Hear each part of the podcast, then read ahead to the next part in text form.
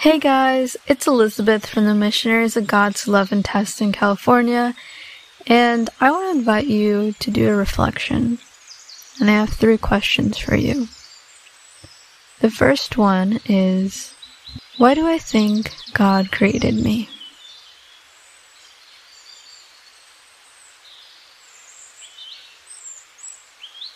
The second one is Think of one or two moments that you have felt the love of God.